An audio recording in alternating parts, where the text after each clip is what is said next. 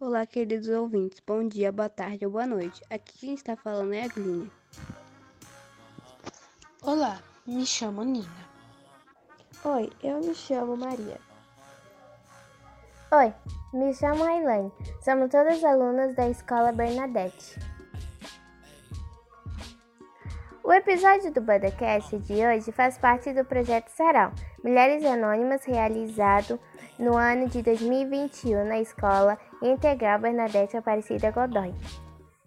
No programa de hoje vamos falar sobre Brenda Lee. Brenda, em vida, se tornou um anjo da guarda das travestis e transexuais, perseguidas no país que mais mata LGBTs no mundo vida é braba e eu sou maluca. Filha da batalha, sou cria do jova, vulgo mona bruta. Nascida na luta, cresci lapidando a conduta de forma que pudesse me blindar do que viria pra tentar me arremessar nessa sepultura aberta pelas escassez do dia de hoje, onde segurança confunde a pipoca com uma A ativista Brenda Lee, ou Brenda, nasceu em Botocó, Pernambuco, em 10 de janeiro de 1948.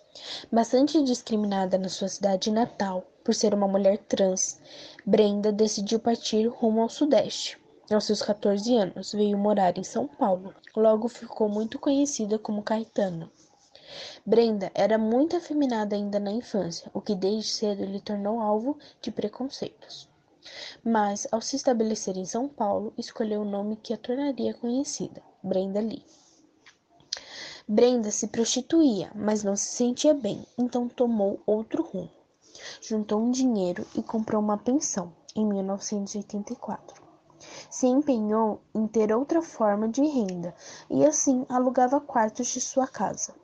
Foi quando houve o surto da AIDS. Algumas das amigas de Brenda tiveram essa doença e ficaram com um estado de saúde delicado, precisando de cuidados. O que deu a ideia a Brenda de ajudar, ajudar as outras pessoas que também estavam com a AIDS.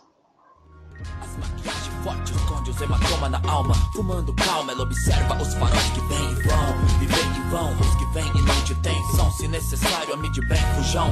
Que não aguentou ser solitário. A mesma grana que compra o sexo, mata o amor. Traz a felicidade, também chama o rancor. As madrugas que testemunham o vermelho sangue na unha. A Casa de Apoio Palácio das Princesas foi instituída formalmente em 1988 para abrigar homossexuais e pessoas que viviam com HIV e rejeitados por parentes, e também com objetivos de assistência médica, social, moral e material, fossem elas travestis ou não. A casa que ficava na rua Major Diogo 779 começou com três pacientes, ainda no ano de sua compra. Brenda cuidava dos pacientes como uma mãe, já que a maioria não tinha casa e nem afeto dos seus pais. Todos amavam Brenda. Então, ela procurou ajuda em programas de TV, palestras e eventos em casas de shows.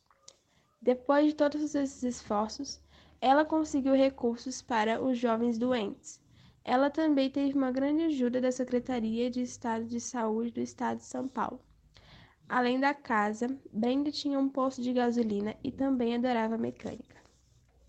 Ela também tinha um salão de cabeleireiro onde os travestis se embelezavam.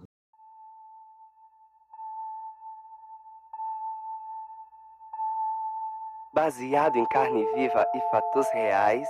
É o sangue dos meus que escorre pelas marginais e vocês fazem tão pouco, mas falam demais. Fazem filhos iguais.